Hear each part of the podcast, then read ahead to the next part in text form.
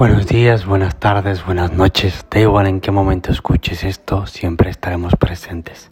Mi nombre es Salman, psicoterapeuta transpersonal, y me dedico al abordaje del cuerpo, la mente y el alma. Bienvenidos a otro podcast más, a otra entrega más. Qué gusto de nuevo poder teneros por aquí, poder aportaros desde, desde este camino de sabiduría y desde este acompañamiento que, que quizá al otro lado tú que me escuchas pueda pueda aportarte, pueda serenarte, pueda calmarte o incluso pueda alegrarte el día de hoy.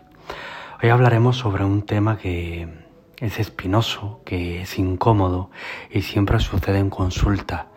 Es la aceptación del no cambio, ¿no? Eh, la aceptación a aquello que no puedo cambiar y debo aceptar. Hay una frase que me gusta mucho y que siempre os comunico, que mm, dice algo así como eh, que la vida me ayude a transitar y a cambiar aquello que no puedo cambiar y a ser paciente con aquello que, que no puedo, ¿no? Que no puedo realizarlo de otra manera más que, que aceptándolo, ¿no? Hoy vamos a tocar el tema de aquellas cosas que no puedo cambiar y debo pasar por la aceptación. Este es el mayor sufrimiento de los seres humanos generalmente. La frustración parte de la creencia de que aquello que no puedo cambiarlo, estoy forzado a sostenerlo, ¿no? Por ejemplo, tengo que cuidar de mi madre y de mi padre porque están muy enfermos y esto me agota y estoy condenado, ¿no? Tengo una relación conflictiva de pareja y tengo hijos y estoy condenado. Eh, tengo una carrera que no me gusta y tengo que acabarla porque he tomado una mala decisión. Este tipo de movimientos realmente son cambiables, generalmente hay opciones, hay soluciones, pero aquellas que no puedo cambiar, por ejemplo, una enfermedad, una lesión, eh, una pérdida económica, una situación que en un momento determinado no puedo hacer nada más más que estar ahí presente, ¿no? ¿Cómo abordo esto? ¿Cómo consigo que alguien que no pueda cambiar una situación de repente la acepte? Hay un ejercicio desde el budismo que lo que plantean es la capacidad de observarse, pero yo voy a algo más allá.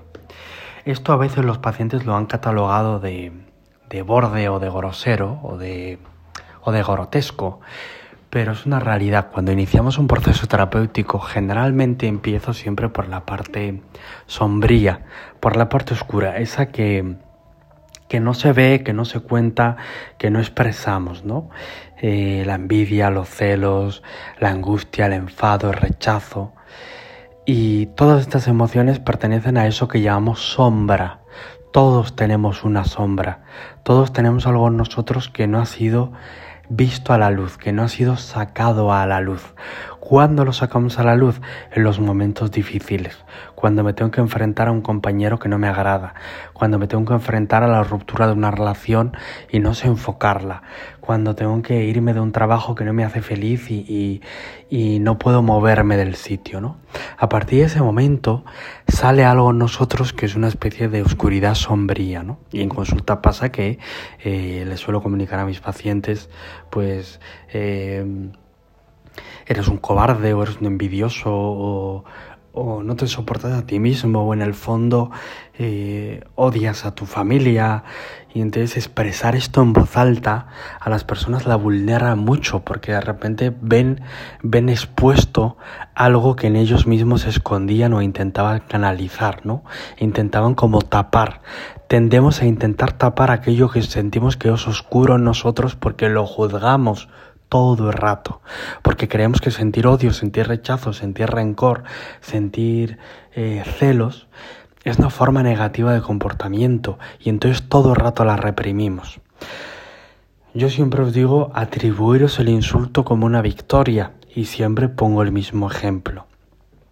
Si de repente tú fueras una persona homosexual y, y alguien te llamara maricón y tú fueras una persona reprimida o reprimida, ese comentario te dolería muchísimo, te haría mucho daño. Pero si tú tienes el poder de acuñar ese comentario como algo poderoso, cuando tú eres capaz de decir en voz alta, sí, soy maricón o sí, mm, soy lesbiana, ¿no? De repente cuando alguien te lo dice, deja de dolerte. ¿Por qué deja de dolerte? Porque reconoces en tu ser algo que te pertenece Bien, algo con lo que no te pueden hacer daño. Cuando generalmente algo fuera nos duele, es algo que no hemos sido capaces de aceptar por dentro.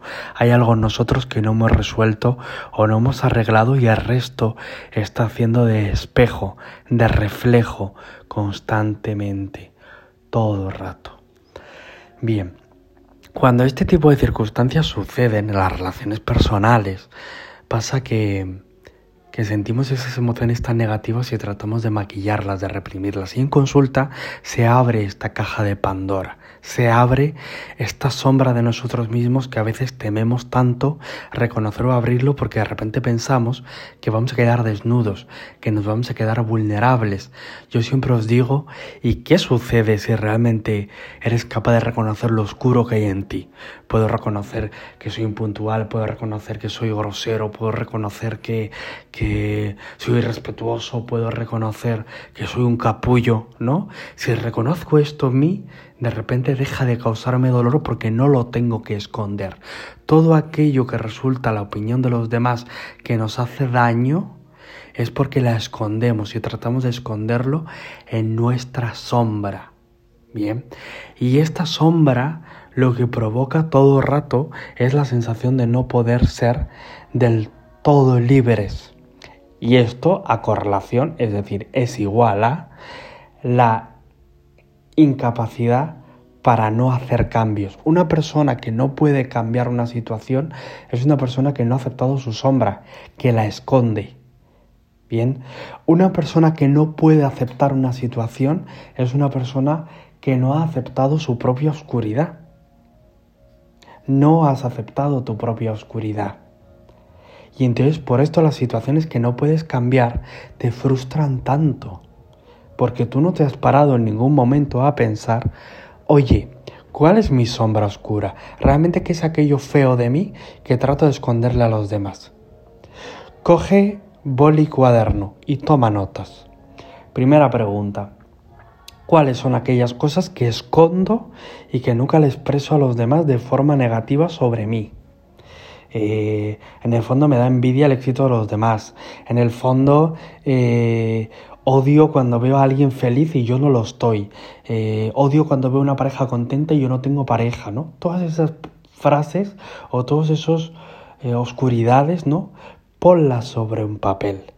Cuando lo tengas hecho, dale la vuelta y pon aquellas situaciones que ahora son como una horma en tus zapatos, situaciones que no puedes cambiar. Ahora mismo no me puedo cambiar de trabajo, ahora mismo no puedo cambiar de vida, ahora mismo tengo un piso que no me gusta y no lo puedo cambiar, ahora mismo los muebles que tengo no me gustan nada y no puedo cambiarlo porque no dispongo de, de ese dinero, ¿no? Pon por detrás de esa hoja todas aquellas situaciones que no puedes cambiar. Bien, cuando tengas esto, este folio hecho, lo que vamos a tratar es de hacer puentes. ¿Cómo hacemos puentes? Todo aquello que me resisto a poder cambiar o que me frustra, es decir, toda esa lista que has hecho por detrás, mira de esos puntos cuáles son los que más rabia te dan, los que más te frustran. Y mira detrás de ellos qué emocionalidad hay, por ejemplo. Eh, me frustra, quiero cambiar los muebles de mi casa y me frustra porque no tengo dinero para ello no puedes cambiar la circunstancia porque no tienes dinero para ello. Vale, ¿realmente por qué te frustra? ¿Porque no tienes dinero para ello o porque quieres que los demás vean que tienes unos muebles estupendos? Bien. ¿Qué parte no reconozco de mí? ¿Que necesito ser vista? ¿Necesito ser visto? Esa es la parte que no reconozco de mí. En realidad lo que me frustra no es que no tengo dinero para cambiar los muebles. Lo que me frustra es no poder ser visto. Y esa es la parte de mi sombra que yo mantengo escondida, que yo guardo. Y lo que digo es, qué frustrante, no tengo dinero para cambiar mis muebles, no lo puedo aceptar y sufro mucho. No. Tu problema es que necesitas ser visto y por eso te frustra no tener el dinero ahora para cambiar esos muebles. Este es un ejemplo muy absurdo, ¿no? Pero muy real de cómo los seres humanos, negando nuestra propia sombra, lo que hacemos es realmente canalizarlo de otra forma que lo que vemos hacia afuera es frustración. Cuando los pacientes me dicen es que estoy muy frustrado, muy frustrada, no consigo A, no consigo B, no consigo Z, ¿no? La terapia lo que hace es buscar todo el rato esas sombras y le pongo luz, ¿no? Como con una linternita y le voy poniendo luz. Es, ok, tú estás frustrado por esto, pero ¿por qué estás frustrado por esto? ¿Por qué tu mente, tu ser, no es capaz de pensar, ok, no tengo dinero para comprar unos muebles nuevos ahora, pero está bien, no pasa nada, ¿no? Puedo quedarme con los que tengo y cuando disponga de otra economía los puedo cambiar. Está bien, ¿no? Puedo aceptar que ahora no los puedo cambiar. ¿Por qué no hacemos eso? Porque en origen lo que se esconde es una sombra. El origen lo que se esconde es una necesidad egocéntrica propia y personal. Bien, entonces, resumimos. Coge papel y boli. En un listado pon todas esas sombras oscuras de ti mismo y por detrás pon todas esas situaciones que te frustran. El listado de las situaciones que te frustran, busca dentro de tu sombra cuáles son los puntos que puedes conectar. ¿no? Del listado A con el listado B. Y te darás cuenta que hay muchas cosas que hacen conexiones. Y con este ejercicio habrás descubierto tus propias sombras y te darás cuenta porque aquello que puedes decidir aceptar y no cambiar porque no se puede cambiar, no lo aceptas y te frustra. Gracias por otro ratito más que compartimos, gracias por otro ratito más que me escucháis con todo mi cariño y todo mi amor. Hasta la próxima. Gracias.